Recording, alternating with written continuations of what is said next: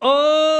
Hola, hola, hola, hola, ¿cómo están queridos míos? ¿Qué tal? Bienvenidos a Set Films Directo. Mi nombre es Nicolás Amelio Ortiz y pueden escuchar este directo ahora mismo en vivo a través de twitch.tv barra o también lo pueden escuchar o ver en su formato de podcast en youtube.com barra Films Directo, Spotify, sí, en Spotify somos uno de los podcasts más oídos de, de, Argentina, todavía de Latinoamérica no, de Latinoamérica ya, ya de a poquito vamos a ir conquistando.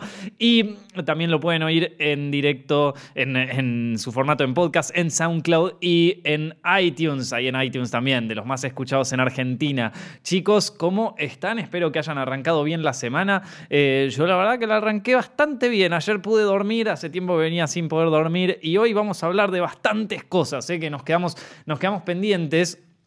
Hoy, hoy, venimos para. hoy, hoy vamos a arrancar de cero. Hoy, lamentablemente, John no pudo venir porque está enfermo. Así que yo, yo solo estoy manejando todo este directo. No lo puedo creer. O sea, Ojo, John, te quedas sin laburo, amigo. No, mentira. no, la verdad que estuve como. Lo que normalmente resuelvo en media hora con John, hoy estuve tres horas para hacerlo. Soy un imbécil. Tuve tres horas, así que por favor mándenle saludos ahí a John en los comentarios. así se mejora, chicos, que está medio enfermo, pobre. Así que.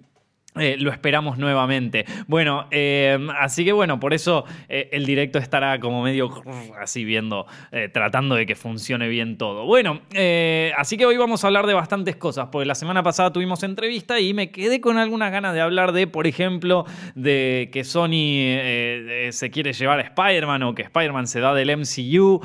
tengo ganas de hablar un poco también sobre Once Upon a Time in Hollywood y un poco sobre las repercusiones que tuvo la película sobre todo en Latinoamérica. Eh, tengo ganas de hablar un poco de todo, gente. La verdad que siempre hablamos de boludeces en este directo, así que hoy no va a ser muy distinto. Pero bueno, primero hay una cosa que quiero hablar y que quería...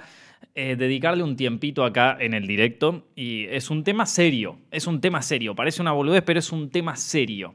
Así que voy a empezar hablando sobre tema crítica de Once Upon a Time in Hollywood, la nueva película de Tarantino que ya estrenó hace bastante tiempo, pero que en las últimas semanas, por lo menos las semanas anteriores, es donde empezó la eh, catarata de críticas de, sobre todo en YouTube, ¿viste? Ya, pueden ver la de Films, que está en, en gracias a todos los que la vieron, eh, y también en un montón de otros canales. Y yo creo, a ver, eh, en este caso en particular es verdad que a mí la película, bueno, como se habrán dado cuenta, a mí me gustó mucho. Eh, de todas maneras entendería a la gente que no le gustó. Ahora, me gustaría que, esas, que, que, hicieran esa crítica con argumentos. No soy quien para decirte cómo tenés que hacer las cosas, pero me gustaría que sean argumentos, porque si no das argumentos sobre una película, si te gustó o no, eh, por qué te gustó o por qué no te gustó y cuáles son tus razonamientos, eh, más allá de, bueno, me aburrí, bueno, la pasé bien, la pasé mal, eh, porque bueno, eso digamos que lo puede decir cualquiera. Em, que no, no, no damos espacio a una conversación sobre una película o sobre lo que sea, ¿viste? Entonces, eh, en este caso en particular, claro, eh, veníamos de ver, es muy normal que la, sobre todo aquellos que hacen reseñas en YouTube, o que, se dediquen más, más, que nada a hacer eso en YouTube, eh, se ponen más con las películas que son en este momento como los tanques más grandes. No, no, no es muy normal ver un reseñador de películas, eh, tanto en Latinoamérica como también en Estados Unidos, eh, que haga reseñas de películas de festivales. O sea, si bien los hay, no son canales tan populares, ¿viste? O que haga reseñas de películas de, independientes, ¿viste? Y cosas así que van saliendo a poco. Eh, entonces, eh, siendo que normalmente apuntan a los tanques de Hollywood o a, las películas nominadas a los Oscars, de repente la película de Once Upon a Time in Hollywood cae como una especie de bomba, porque claro, ya no es una película de Marvel, ya no es una película de Disney o ya no es una remake que digamos que son un poco más fáciles de reseñar, sino que estamos hablando de una película así eh, más de autor, ¿viste? Y entonces que hay que ponerse un poco más las pilas. Es como el año pasado con Roma, ¿viste? Que es una película que demanda casi, te diría, un desafío para, para, el, para el ojo crítico, ¿viste? Em, entonces, yo creo que en este caso y esta vez, y lamento lo que voy a decir chicos ahora, pero me parece que esta vez la mayoría metió la pata acá. La mayoría metió la pata. Y, lo pude ver en mis comentarios de, la reseña que hice yo. ¿Por qué? Em, porque sí, o sea, se hace una reseña de una película que, es eh, así, más de culto, podríamos decir. Una película un poco más que, realmente eh, la, mm, la, cantidad de audiencia que tuvo eh, la, la, puede haber como... No, no, no, sé si era, no, no sé si era lo más ideal para una película así. Es como una. volvemos a, lo mismo que Roma. Eh, no es una película para ver en cualquier momento. No es que de golpe decís, che, loco, eh, ¿no, ¿no te pinta poner un temita? Sí, dale, pongamos una ópera de Wagner vieja. O sea, no, pongamos un temita de los Beatles, eso decía. O sea, eh, acá con, Roma pasa lo mismo, entonces mucha gente no la puede digerir tan fácil. O sea, no es una película para cazar en Netflix así. Y bueno, y lo mismo pasa con Once Upon a Time in Hollywood. El tema es que, obviamente, muchos saltan a reseñar esta película porque era la película más taquillera del momento, entonces todo el mundo la va a ver, todo el mundo de Tarantino, viste, vamos a, vamos a darle con todo, viste, y acá cuando fueron a darle con todo, me parece que eh, en muchos casos se notó como la falta de argumentos, como la falta de, de educación cinematográfica, te diría en algún punto. Y a ver, no, no, no lo digo como para vos quién sos, lo digo como, che, loco, eh, a ver, nos dejan mal parado a todos esto. o sea, eh, ¿por qué? Porque de repente vos tenés una película que te ofrece algo, a ver, pues, digo, que te, ofrece, no, no es una peli que no te ofrece nada. Algo te ofrece, capaz no te gustó, pero bueno, decime por qué no te gustó, maestro. No me puedes decir, y ¿sabes qué? No me gustó, me pareció medio aburrida. me voy a, mi casa, porque qué sé yo, a, los tres minutos estuve sacando el celular, ¿qué te voy a decir? Porque eso, o sea, eso es lo que puede opinar una audiencia cualquiera, pero una persona que es un comunicador en Internet y, y, un comunicador que aparte ya tiene una influencia importante en, en lo que es eh, los gustos cinematográficos y también las ganas de ir a ver una película de una persona. O sea, una persona que realmente tiene influencia. Uno, yo siempre considero que la gente que hace. A ver, en un momento se hizo una crítica a los youtubers de, cine. Eh, lo hicieron, creo que los chicos de un canal que se llama Sumefe, que, que, es un canal que a mí me gusta mucho, que está muy bueno. Le hicieron una crítica en un momento a los youtubers de cine.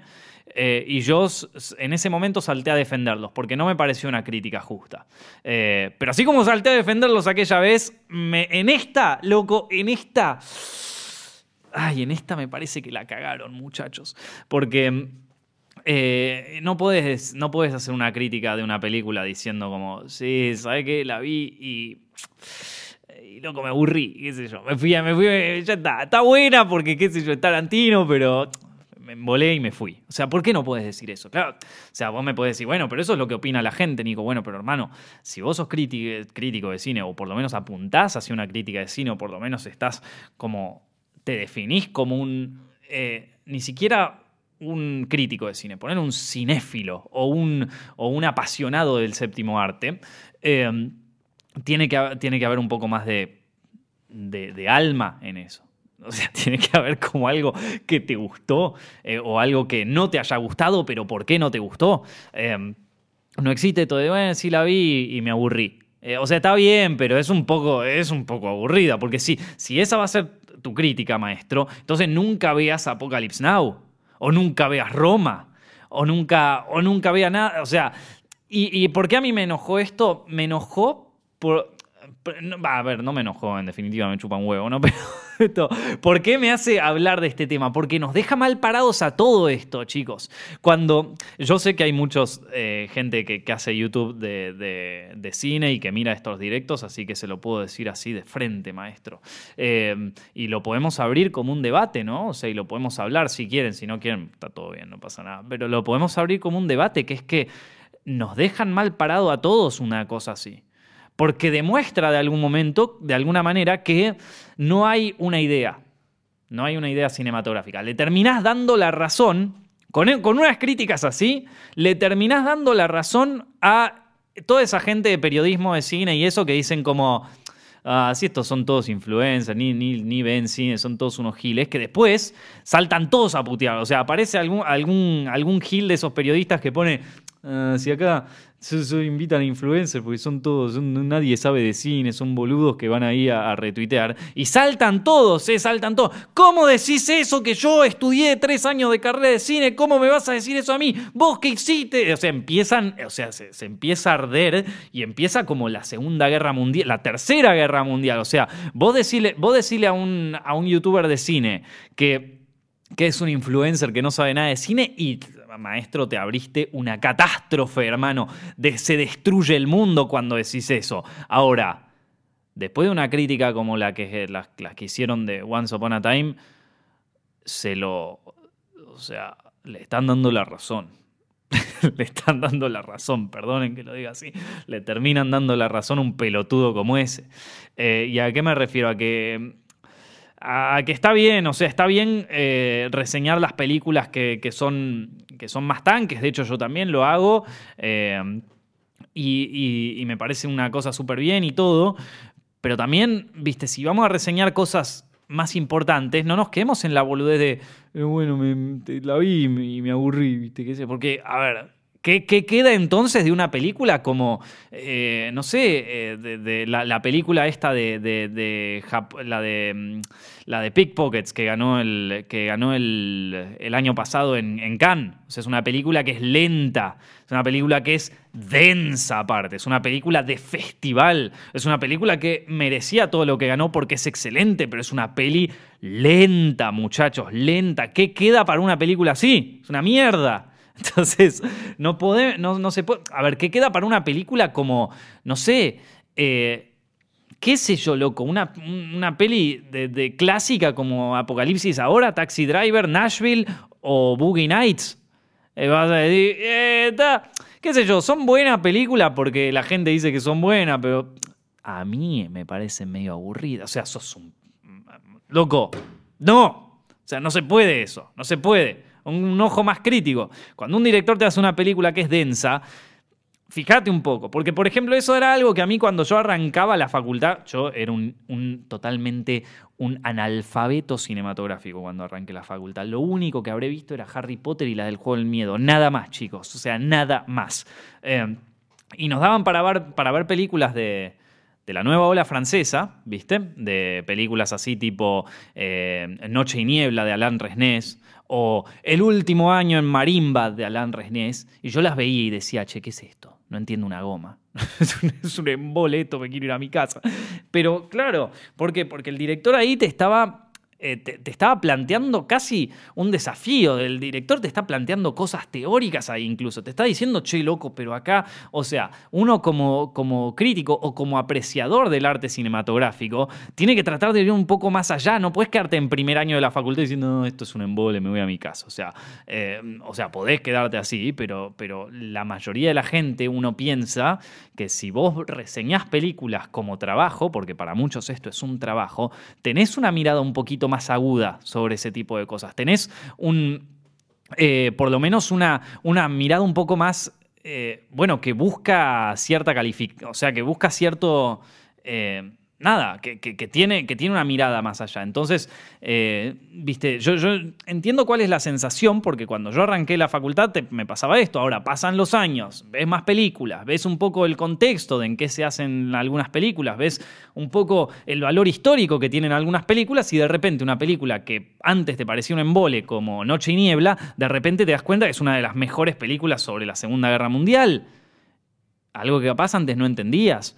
Eh, entonces, eh, yo creo que, que, hay que volver a agarrar los libros, chicos, eh. hay que volver a agarrarlo. No lo digo de mala onda, eh, pero la verdad es que... Y yo me di cuenta, no me di cuenta viendo las reseñas, porque la verdad es que no las vi al principio. Yo estaba, no quería ver reseñas ni nada antes de sacar la, mía, ¿viste? Antes de publicar la mía. Sabía que me iba a llevar un poco más de tiempo porque yo, o sea, la primera vez que vi la Once Upon es como que la vi, me, choqueó fuerte. Es una película que me entró muy desde lo personal. Por, por, un rodaje que tuve hace poco, que fue en Los Ángeles y conocí varios de los lugares donde se grabó. Entonces me pegó muy en lo personal, salí muy emocionado de esa película, la quise ver de nuevo para tratar de mirarla de una manera un poco más fría, con perspectiva. No me quería ver tampoco qué opinaba el resto de la gente para salir con una mirada más fresca de eso.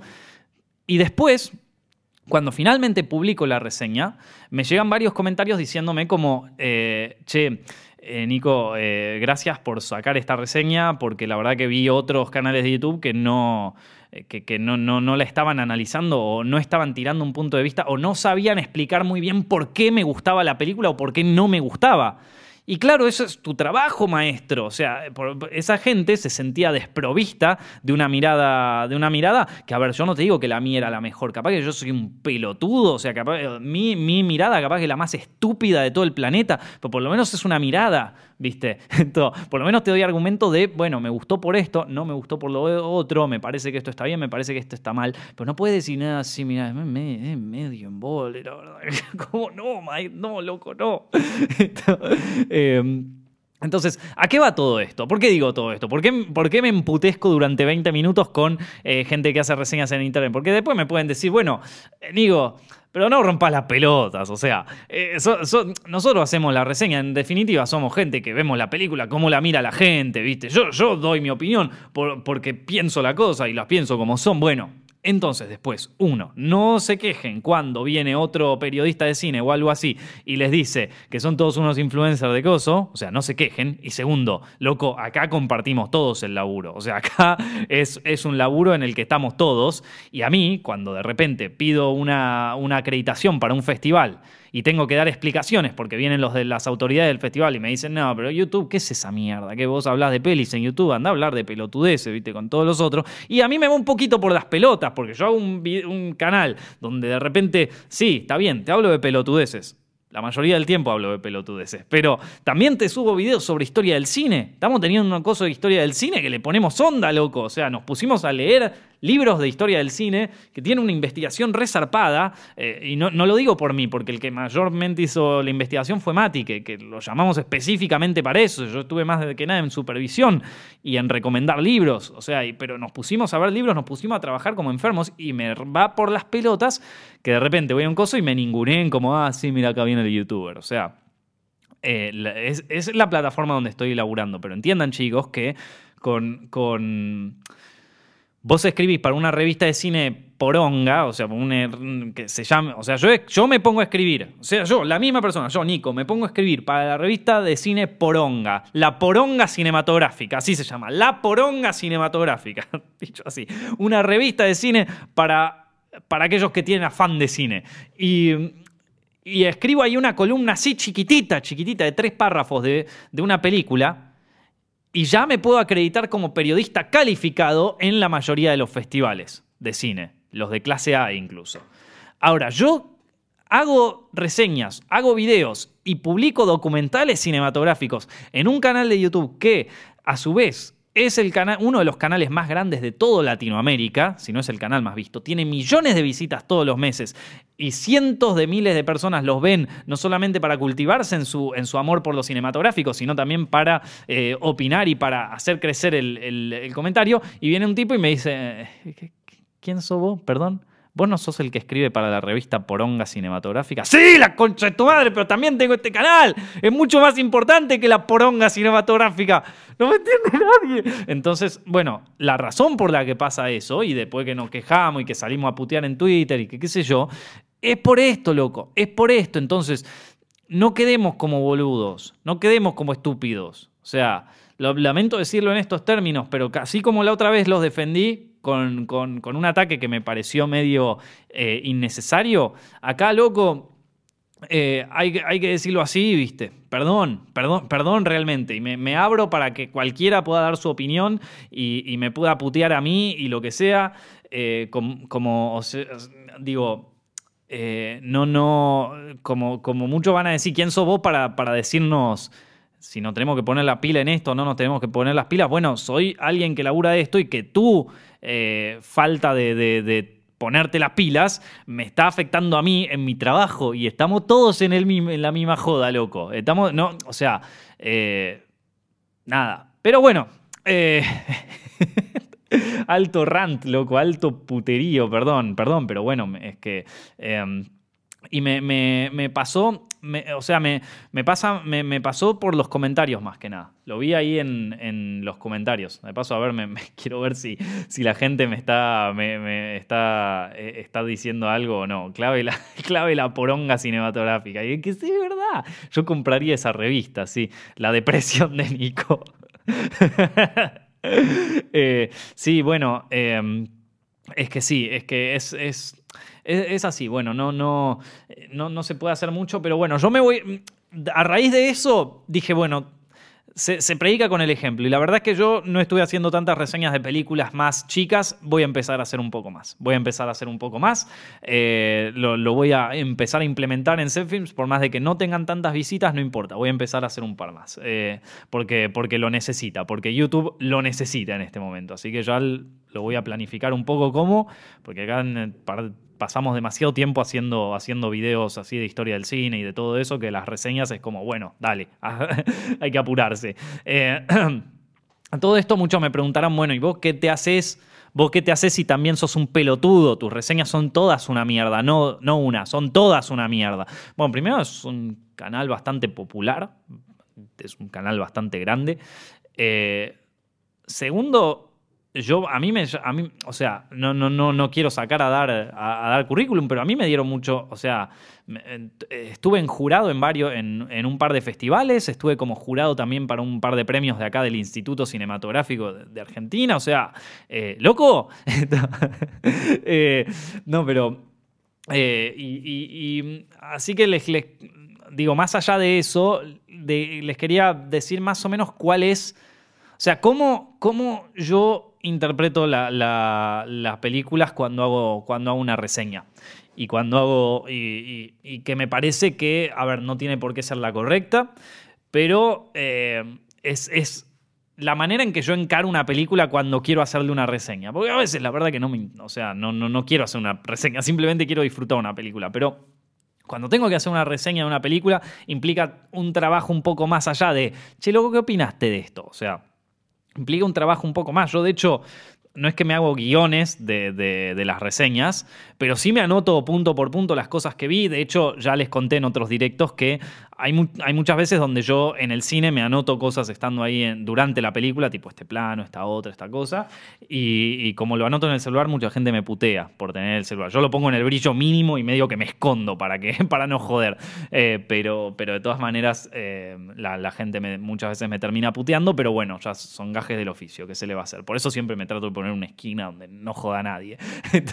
Em, pero como les decía, estoy, eh, o sea la manera en que yo trato de mirar las películas eh, para una reseña, toma en cuenta un, aspecto que para mí es el más importante de todos. Y es, más allá de si me gustó o no la película, a mí personalmente, porque hay películas con las que realmente me cuesta conectar, incluso si sé que objetivamente la película es buena. Por ejemplo, salvo por la última que, que sacó Almodóvar, que se llama Dolor y Gloria, que me encantó, me pareció una de las mejores de este año, se las recomiendo. Dolor y Gloria de Pedro Almodóvar, eh, una de las mejores películas de este año. Pero, salvo por esa película, a mí en general, el cine de Pedro Almodóvar no es de mis preferidos, personalmente. Ahora, si yo me pongo a reseñar una película de Almodóvar, te puedo, o sea, me puedo fijar objetivamente cuál es, la razón por, por la que estas películas son buenas. Porque son buenas, realmente son buenas. No terminan de conectar conmigo, porque el cine de Almodóvar no termina de conectar conmigo, así como tampoco termina de conectar conmigo la mayor parte del cine africano, ponele. No termino de conectar con esas películas. Estos, o, con el cine. O, por qué yo conecto mucho más con el cine, por ejemplo, con el cine surcoreano que con el cine eh, africano. O con el cine. Eh, o, conecto mucho más con eh, el anime japonés que con las películas. con el cine francés. pero de todas maneras, veo algunas películas francesas y entiendo. O sea, entiendo por, qué pueden ser buenas o malas. Por más de que no conecte tanto, por más de que la película en sí personalmente no me haya gustado tanto. Entonces, lo primero que pienso es eso, si la película objetivamente es buena o mala. O objetivamente, sin ponerme de coso. Yo claramente eh, tengo preferencias cinematográficas como todo el mundo. O sea, a mí personalmente me considero una persona que eh, estudió muchísimo el cine de los 70 y de los 60 en Estados Unidos, el cine de, la revolución hollywoodense. Eh, es un cine que a mí particularmente me atrae muchísimo. Eh, y me gusta más que el cine de los 80 de Hollywood, por ejemplo.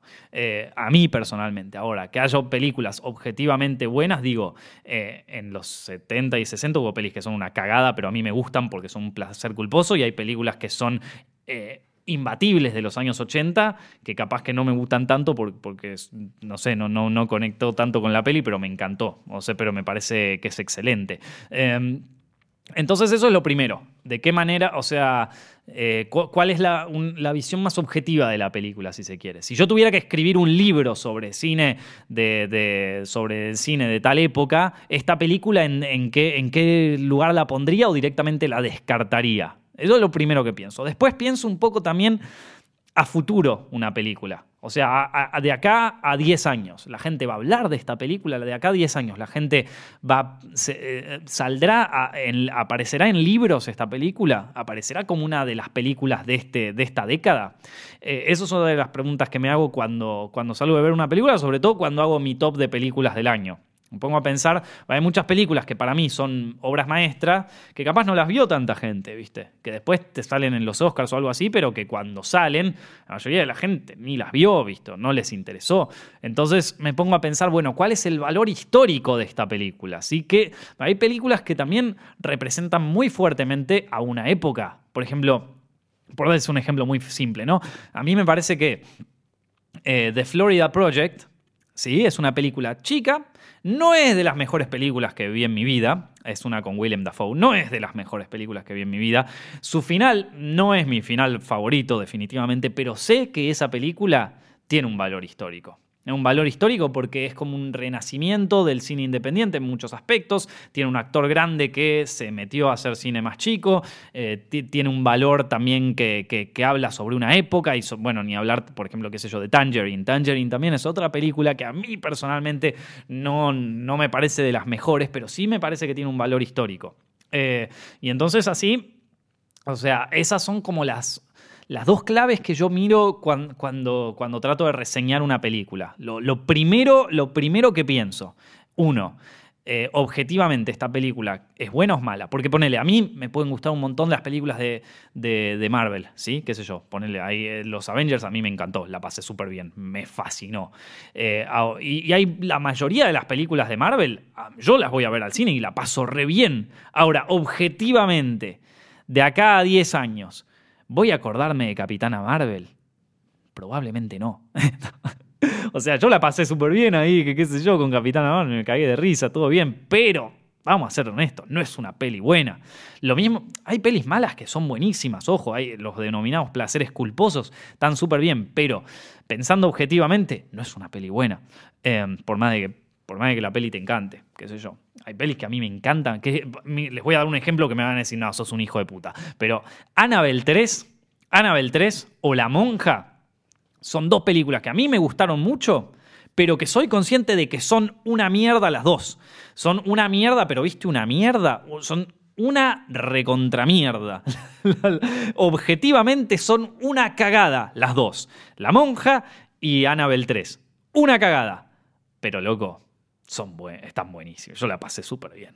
Entonces, entonces, sí, claro, eh, en, ese caso, si tuviera que hacer una reseña de esas, por ejemplo, de Annabelle 3, que, nunca la publiqué en Film, yo diría que es una película, objetivamente es una cagada, por esto, por esto, por esto, otro, pero a mí me gustó por esto, por esto, por esto y por esto otro. Y eh, sé, soy consciente de que no está llevado a su mejor expresión cinematográfica la mayoría de las cosas que hacen en esa película, pero me parece que es una película con amor, con carisma, divertida, la pasé bien. Eh, pero es una cagada. O sea, si, si, uno, si a uno le gustan las películas de explotación, de terror, más tirando a la serie B, bueno, probablemente la va a disfrutar. Si estás buscando una película en serio de terror, y mirate el conjuro, maestro, es mucho mejor. Entonces, eh, me parece que, eh, por lo menos cuando yo me dedico a, pensar una película, trato de pensarla desde ese lado. Lo mismo con, bueno, con la mayoría de las pelis que, saco. Entonces, em, ese es mi punto de vista, no tiene por O sea, esas son las dos cosas que pienso al principio. Después me, pongo a pensar en algunas cosas que eh, ya sean un poco más teóricas cinematográficas o más de, conocimiento cinematográfico básico, como por ejemplo cómo está estructurado el guion, eh, si tiene algo interesante el guion, ¿no? Porque hay guiones que son, o sea, que están buenísimos, que son súper entretenidos, eh, qué sé yo, no sé, no sé, cualquier ejemplo ni, o sea, bueno, algunos se me va a ocurrir, pero eh, eh, ejemplos de guiones estructuralmente impecables, pero que no, no, no, traen nada nuevo, o sea, no traen nada nuevo a la mesa. Por ejemplo, eh, Misión Imposible Fallout. Es un guion normal, es un guion simple, directo, no hay, no hay muchas vueltas que darle, clásico como clásico se puede ser, y al lado de todas las otras Misión Imposibles, no trae mucho nuevo a la mesa. Misión Imposible Fallout me parece que se caracteriza sobre todo por sus escenas, por lo bien hechas que están y por cómo maneja la tensión. Es una película que por más que sea como la sexta película de Misión Imposible, ni siquiera sé si es la sexta, puede ser la octava, la verdad, a esta altura, pero eh, tiene un guion sólido, no, no, no, es innovador en muchos aspectos, pero es sólido. Eh, eh, y, sin embargo tiene una, eh, maneja, o sea, un ritmo y, una, y, un trabajo que, mm, que, está, que está buenísimo. Eh, no sé, el guion de Once Upon a Time in Hollywood. Es un guion extraño, porque es un guion de conflicto interno. Entonces yo ahí pienso, bueno, a ver, para empezar, es un guion que es sólido, que funciona, que está bien, tiene un principio, un medio y un final. Pero aparte, tiene estas cosas que, che, loco, esto no lo ves tan seguido en el cine. Entonces, está, cuando menos está interesante. Cuando menos está interesante. No quiere decir que todas las películas que se vayan de un guion tradicional tengan que ser buenas. Hay algunas que lo intentan y fracasan. Pero en general es como, bueno, che, acá, acá hay algo, loco. No sé muy bien qué es, pero estaría como para verlo. Esto, Roma, por ejemplo. Roma tiene un guion tradicional en cuanto a su estructura, pero muy de conflicto interno. Entonces vos decís, che, Cuarón acá me quiere contar algo. Eh, el renacido de Iñárritu, ¿viste? Acá, más, más, que un conflicto, hay una poesía acá, ¿viste? Entonces, eh, es, como, como, les digo, cuando menos es interesante.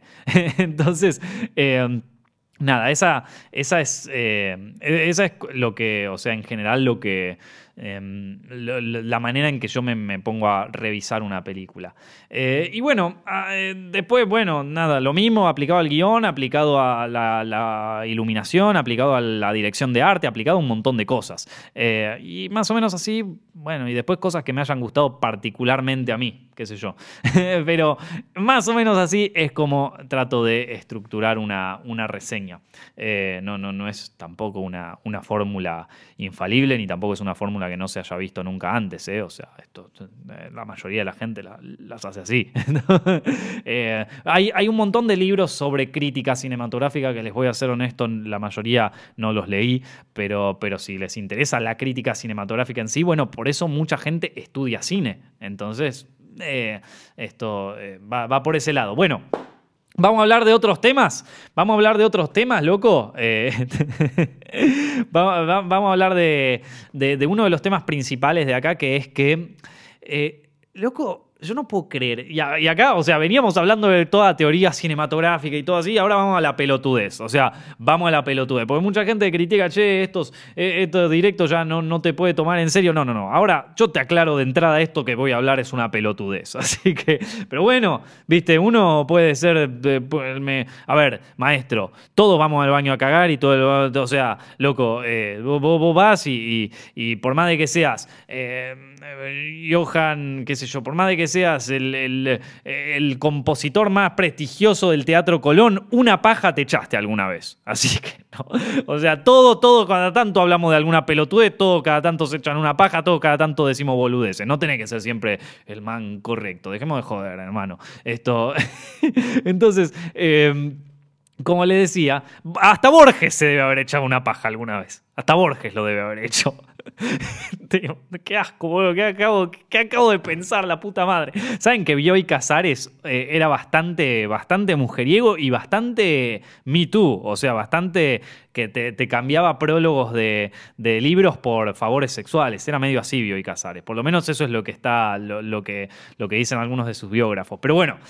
Volvamos a la puta madre, ¿por qué hice esto? Bueno, volvamos a la pelotudez, ¿sí? Em, se, bueno, surgieron noticias estas semanas de que Spider-Man se va del MCU, loco. Se va, se fue, chau. Cancelemos a So. A, ver, ¿por qué pasa todo esto? Porque eh, supuestamente eh, esto, Sony. Eh, a ver, Disney quería eh, cambiar el, acuerdo que tenían con Sony con respecto a Spider-Man, porque saben que los que tienen los derechos de Spider-Man en este momento es Sony, que lo sacaron por 2 pesos con 50 en su momento. O sea, la hicieron, viste, cuando la hiciste, bueno, Sony la hizo con Spider-Man.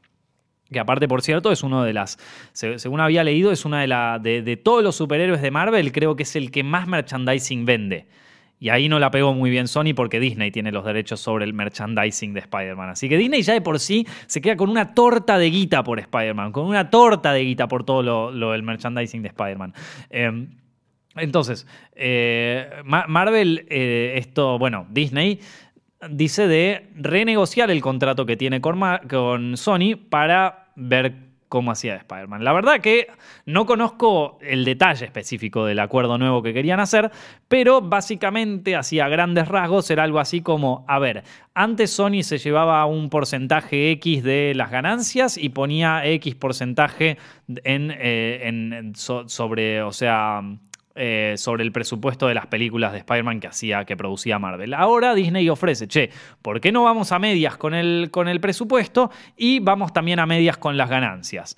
Y Sony le dijo, che, pero así no voy a, o sea, no, no voy a hacer la guita que estoy haciendo ahora. Y entonces Marvel dijo, bueno, está bien, listo, se acabó, se, acabó, se acabó la negociación, muchachos, se terminó la joda, nos vamos a la mierda, Sony son unos hijos de puta, eh, vamos a decírselo a la gente. Y van, y, creo que en, la, en la muestra más descarada de vergüenza corporativa, de, perdón, de sinvergüenza corporativa, van y, y le dicen a los fans, bueno, muchachos, Sony no nos quiere dar Spider-Man. Ahora está en sus manos. Si quieren tener la siguiente peli de Spider-Man, está en sus manos, chicos. Cancelen a Sony, putéenlos. Eh, son unos hijos de puta, ¿verdad? Disney. Dale, Disney, la concha de tu madre, sos la empresa más grande de todo el planeta, la empresa de entretenimiento más gigante. O sea, vos dijiste, che, loco, y si compramos Fox, dale, y te compraste Fox, hermano. Compraste una productora, te morfaste. ¿Se acuerdan de ese juego que era una viborita que se iba comiendo las otras viboritas más chiquitas? Eh, o, ese que eras como una bolita que arrancabas chiquita y te ibas a comiendo las bolitas más chiquitas. Bueno, Disney es una bolita así, pero monstruosa, y se fue comiendo, se comió a Fox, que era toda otra bolita gigante, y y, Sony quedó como una poronguita así al lado de la, de, la, cosa enorme que es Disney ahora. Y viene a decirle, che, qué malo que Sony, que no nos quieren liberar a Spider-Man, che, qué hortivas que son, ¿eh? Disney, da no seas hijo de puta. No pongas a Sony en esto. Sos un hijo de puta. No la pongas a, no pongas a Sony en, semejante eh, bardo público. Porque aparte ahora están todos los fans enojados. No, Sony está cancelado. Porque son unos hijos de puta. Y ahora Disney tenía. Disney era tan bueno y quería ponernos otra peli de Marvel a nosotros que, que no, nos ama tanto, ¿viste? Loco, no seas pelotudo. al final es todo, quieren la guita, loco, quieren, quieren la fucking guita, la, la, la, la teca de chupa un huevo, vos. Lo único que les importa es que vos como otro millón de millones de boludos, incluyéndome, compramos los muñequitos de Spider-Man cuando sale y compramos la entrada para ver la peli. Y ellos quieren quedarse con toda esa guita. Y, bueno, y Sony también quiere quedarse con toda esa guita. Y Sony, la verdad, pegó un re buen negocio, loco. Que por dos mangos con 50 le compró a Spider-Man a Marvel cuando Marvel no tenía un peso. Por dos mangos con 50 se compró a Spider-Man. Y ahora se dice, vienen todos, che, loco, vos que te. Ahora tiene, ahora tiene la gallina de los huevos de oro. O sea, es, la única figurita que le falta a Disney para completar el álbum de Marvel. Es la única figurita que le falta. Y Sony está como, bueno, loco, yo tengo la figurita, ahora venía a negociar, loco, sentémonos a hablar, viste, qué sé yo. Y Disney dice, ay, qué malo. No, vos Disney, vos Disney, si yo salgo yo a comprarte al superhéroe más pedorro de Marvel para hacer una película más o menos buena? ¿O si Disney tuviera un personaje de DC, si Disney tuviera un personaje de DC solo y, Warner se lo pide, che, ¿nos lo prestas para hacer esta peli? Disney le dice, chupala, pero chupala así de grande, hermano. O sea, mirá, el, ve tu personaje este no lo voy a usar nunca, ¿eh? no lo voy a usar jamás en la vida, pero tengo los derechos y no te los voy a dar ni en pedo. Ahí está. Y es más, te, voy a hacer un juicio por eso que dijiste. Déjate de joder, déjate de joder. ¿Qué? Pero chicos, ¿cómo puede ser que se enfaden con Sony cuando pobre Sony, loco, se compró Spider-Man, está re contento ahí que lo tiene y viene, che, loco, no, no, no quería hacer, no quería hacer las cosas a mi manera. Y la verdad que no, loco. Yo, bueno, sos un hijo de puta. No, o sea, qué sinvergüenza lo Disney realmente me sorprendió. Y también me sorprendió que la gente es como que, dale, loco. Eh, no, no, puedes eh, eh, hacer como, o sea, dos más dos, viste. Esto. y es terrible, es terrible cómo, cómo realmente Disney logró, logró tener una figura pública tan tan bien, tan bien lograda. O sea, de, es, como, ¿vieron eso de que dice el lobo, el lobo disfrazado de oreja? De, oreja, que Dios, me, van a matar. El, el, lobo disfrazado de oveja, Disney lo logró, ¿eh? Lo logró y lo recontralogró y se nota acá. Esto es tremendo, tremendo. Pero bueno, eh, no, no lo podía creer. Así que bueno, Spider-Man se va del MCU, loco. Se va. Chau, loco. Fue un placer. La pasamos bien. Linda la película. Ahora se terminó. No, dicen que ahora, por ejemplo, hay, hay como nuevas charlas para ver si, si se puede, si no se puede, si lo hacen, si no lo hacen. Pero, esto, pero, pero no, no, no parece, no, no, no, no, parece que las cosas estén de lo más contentas, porque aparte Sony ahora dice como, bueno, sí, ¿sabes qué? Aparte de que me tratás mal, viste, encima de esto. Ahora volvés. Mirá quién vuelve con el rabo entre las patas, ¿no? O sea, eh, me parece que Disney acá es el, villano. Perdónenme, pero acá me parece que es el villano. Y me van a decir, no, bueno, pero Sony, vos viste las cagadas de que hace de, con, con Spider-Man. Pero loco, a ver, es como si yo soy un artista, soy, soy un artista, ¿eh? soy un artista y veo que está mi sobrino, un bebé de cuatro años, que está dibujando con unos crayones. Está dibujando unos dibujos de mierda, ¿viste? Unos dibujos de mierda, que para mí son una cagada. Y digo, dame esos crayones, pendejo. Voy a hacer arte. No, pero los estoy usando. Dame los putos crayones, hijo de puta. Si no voy a agarrar tu cuadro, se lo voy a mostrar a la gente. O sea, esto, dejalo, pobre Sony, dejalo que tiene su personajito, ¿viste? Ya tenés todo, ya tenés todo. Haz una de Hulk. Haz una película de Hulk, loco. Hacía una, una, pregunta, hacía una película de. No sé, tenés a todos, maestro, tenés a todos, ¿viste? Dejalo a Sony hacer la de Spider-Man y si son una mierda, ya está. Las de Tobey Maguire estuvieron buenas. Las de Andrew Garfield son una poronga, hay que, hay que, hay, que decir la cosa como son, son una cagada. Pero bueno, las de Tobey Maguire hasta la tercera, la tercera una cagada tremenda. Pero la primera y la segunda, más o menos juegan, ¿eh? O sea, juegan. Ahora, no podés hacer eso, no podés hacer eso. Tenés a todos, tenés a todos, loco. Te falta solo Spider-Man, no podés ponerte con el, ah, quiero a Spider-Man, loco. Ah, dale. eh, no, tremendo. Los comentarios acá están que explotan, se están cagando de risa. Bueno, tremendo, vieja. Eh, eso en cuanto a la compra de, eso en cuanto a la compra de, Spider-Man por parte del MCU, que fracasó por el momento, pero quién sabe, capaz que dentro de poco dicen, ¿sabes qué? Compramos Sony, listo, ya está, compramos Sony. o sea, no, no, no querían vender a Spider-Man, compramos Sony. Y ya está, hay problema resuelto. Salió un nuevo trailer, ahora sí, vamos de nuevo, otra cosa, salió un nuevo tráiler del Joker, vieja. Cada vez me tiene más manija esa película, cada vez me tiene más manija. Eh, y, en un punto es como que me estoy empezando a preocupar de que me tenga tan manija, porque es el Joker, es un personaje de cómics, es una película así dentro de lo que podríamos ser el, mundo de los superhéroes, pero esta peli parece una peli de autor, loco. Está, está Joaquín Phoenix, que, es un actor que, suele pedir buenos papeles para sus películas, o sea, no es un actor que, que busca buenos papeles, busca buenos directores. La peli el tráiler viene cada vez mejor la cosa, viene cada vez mejor la joda. Eh, y, es como que tengo ganas de ver eso. tengo ganas de ver esa película. Me, hace, ya, lo dije en mi opinión sobre el tráiler anterior del Joker. Tiene mucho de, de, esto de Martin Scorsese. Esto, está Robert De Niro, aparece Robert De Niro en la peli. Eh, hay mucho del rey de la comedia, de Taxi Driver.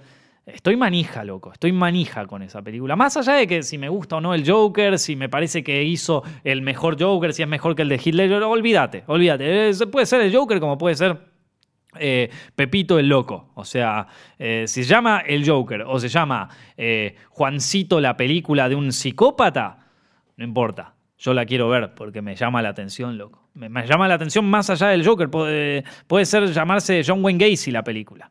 Esto, la historia de un loco que se vestía de payaso y mató a todos. O sea, no me importa. Me, va más me parece que estaba más allá del Joker en sí. Me parece que esta peli quiere ser una peli, ¿entendés? Quiere ser una peli, una película, una historia, quiere contarnos algo. Por lo menos eso es lo que se ve en el tráiler.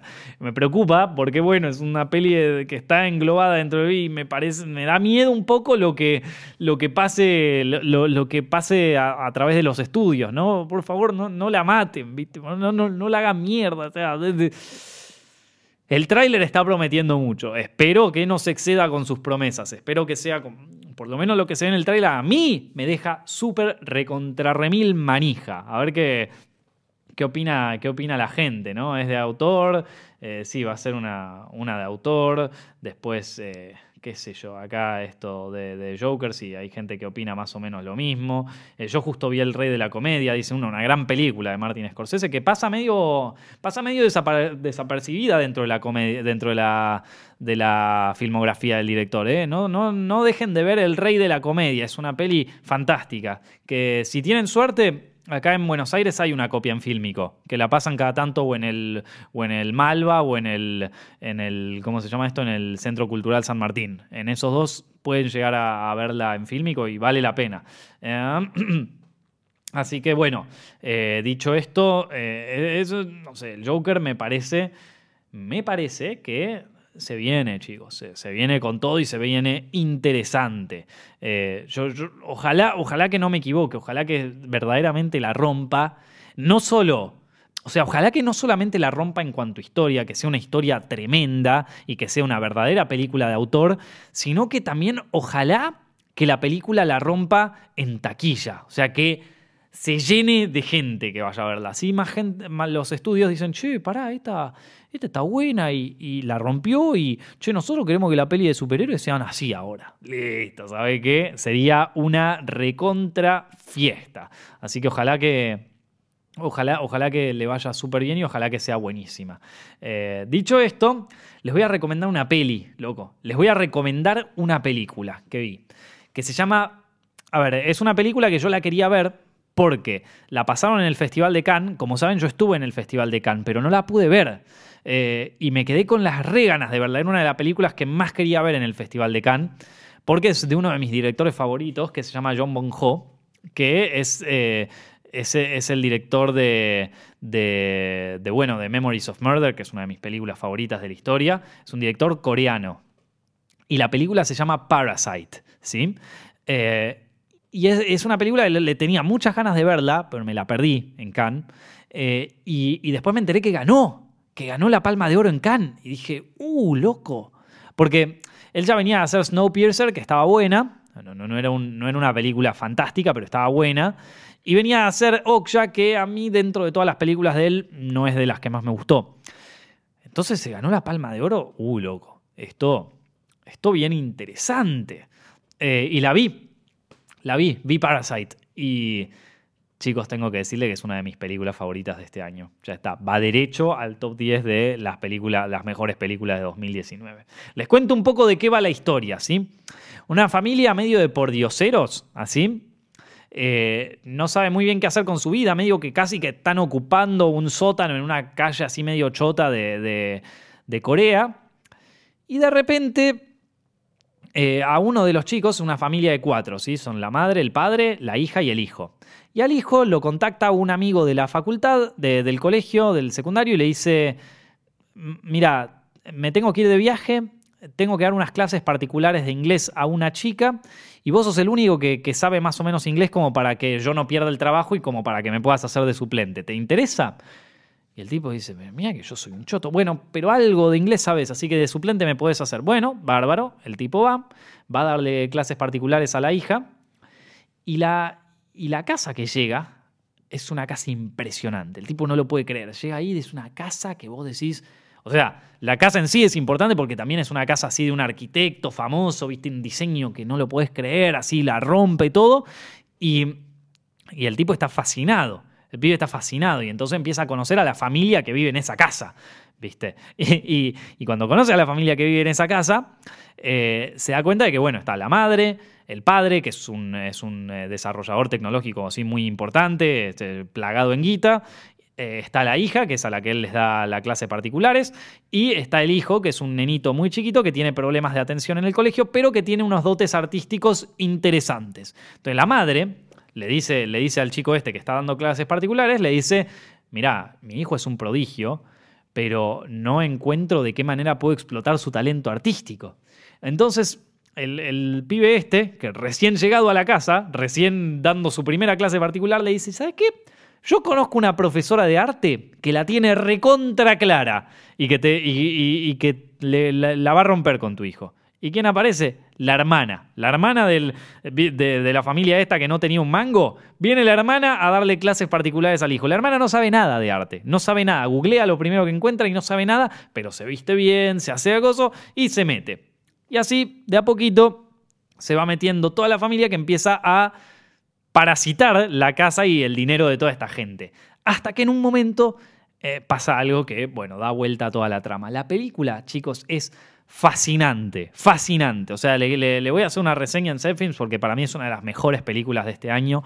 Es fascinante, es eh, el director en su máximo esplendor, eh, vuelve con todo, vuelve con todo, unos planos, una, una cinematografía increíble, una historia que vos decís como, wow, loco, o sea, que en, todo momento te deja tenso. Es una, viste esa película que te da tensión constantemente, que no para, que está todo el tiempo que decís, ay, la puta madre.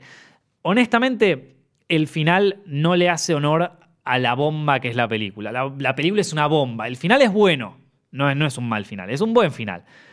Pero, pero, pero la película es tan buena, tan buena que es como, ¿cómo, cómo finalizás semejante obra? ¿Cómo finalizás semejante obra? Parasite, chicos. No dejen de ver Parasite. Es, para mí, de las mejores películas de este año. Y ya que estamos, les recomiendo otra película que sale ahora en. Eh, que estrena ahora en Argentina. Esto es para, sobre todo para mi audiencia de Argentina. Les recomiendo una película que se llama Claudia, de eh, Sebastián De Caro. Se estrena hoy, Hoy tengo la, la, de la película, eh, pero ya la vi. Es una película que también acompañé durante el primer corte, así que es como que la vi en todo su, en todo su esplendor. Se las recomiendo, chicos. Vayan a ver Claudia. Es una peli de autor, es una peli extraña.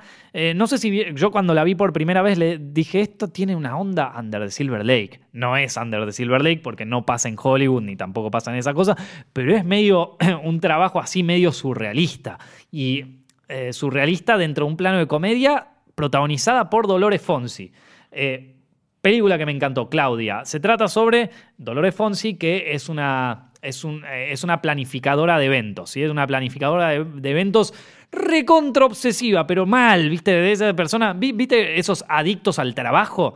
cuando esas personas que van, o sea, que, que, no, que, van hasta van a la playa con, la, con el celular y la computadora, o sea, ese nivel de adicción al trabajo y de eh, perfeccionismo. Es una, es pobre debe, debe, tener ese bruxismo fuerte porque está todo el día tensa, ¿viste? Entonces, eh, Claudia tiene estos problemas eh, y, esta, y esta manera de ser y le toca planificar una boda. Una boda que por el momento parece que viene todo bien, hasta que a ella, en su ataque de trastorno obsesivo compulsivo, se le ocurre cambiar todo. Y ese cambio va a empezar a traer problemas, una pequeña conspiración dentro de la boda y un montón, o sea, el primer punto de giro ya muchos se imaginarán cuál es dentro de la boda y ella lo va a tener que arreglar y es un quilombo y se va todo a la mierda, pero se va todo a la mierda no en un nivel de ¡Uh! Se fue todo a la mierda. No, o sea, se va todo a la mierda a un nivel surrealista, muchachos. O sea, se va todo al carajo en, en todo el sentido. Es una peli que a mí la disfruté muchísimo, la disfruté mucho. Eh, la pasé súper bien viéndola. No va a ser, o sea, no creo que que sea una peli grande así, o sea, no es, qué sé yo, no es una peli de las de Darín, no es La Cordillera, ni tampoco es eh, re loca, ¿viste? O sea, una comedia para toda la familia, ni tampoco es el thriller del año. Es una película muy buena igual. Es una película que, que, uno la, la, pasa bien y que aparte te ofrece algo distinto dentro de la cinematografía argentina que yo no creo que se vuelva a ver en mucho tiempo, en mucho tiempo. Hay que hay que tenerla clara para hacer una película así. Hay que tenerla clara y hay que tener unos huevos grandes como una casa para hacer una película así. Sobre todo con el elenco que tiene y sobre todo con la, producción que se hizo. Así que la valoro mucho por ese sentido, la valoro mucho como película, a mí me gustó mucho. De nuevo, es como, es medio Under the Silver Lake, o sea, no, no creo que a todo el mundo le fascine tanto, eh, pero eh, yo, se las recomiendo muchísimo. Y no voy a dejar de recomendarla porque realmente vale la pena y me parece que de todo el cine argentino que salió de este año es una de las más recomendables. Así que fue, fue la que abrió el Bafisi a principio de año, el Festival de Cine Independiente de acá de, de acá de, Argentina. Eh, y, me parece que, es una de las pelis del año Argentina. O sea, es una de las que más me gustó. Y Dolores Fonsi hace un papel que a mí me gusta ella como actriz, pero acá, o sea, le pasó el trapo a todas sus películas anteriores. Es su mejor película como actriz. O sea, como actriz en esta película la rompió. Me encantó Dolores Fonsi en esta peli. Así que Nada, se las recomiendo. Parasite, que es una bomba, una de las mejores películas del año, y eh, Claudia, eh, que también una de mis películas preferidas, de, por lo menos del cine nacional de, de estos últimos años. Así que, chicos, espero que hayan disfrutado de este directo, espero que la hayan pasado bien. Eh, yo la pasé genial, como todo el tiempo. Esta vez lo extrañé a John, chicos, lo extrañé. Yo la verdad que, necesito que vuelva, chicos. pero bueno, estaba enfermo, así que le deseamos que, que se recupere pronto. Si les gustó este podcast, recuerden que pueden ver todos estos podcasts en vivo en twitch.tv barra o lo pueden ver también en diferido en youtube.com barra directo o en podcast para aquellos que les gusta escucharlos, para aquellos que necesitan escuchar algo mientras están en el colectivo, mientras están estudiando, para aquellos que les gusta estudiar, escuchar algo mientras están en el gimnasio o mientras salen a correr, no saben qué escuchar, necesitan una hora de escuchar algún pelotudo hablando, bueno, acá lo pueden oír en SoundCloud, en Spotify y en iTunes. Gracias, muchas gracias a todos los que lo escuchan por Spotify, que es uno de los podcasts más escuchados de Argentina. Así que gracias a todos los que lo oyen por ahí. Y bueno, me alegro de poder seguir eh, entreteniéndolos. ¿eh? Chicos, como les digo siempre, nos estamos viendo la semana que viene.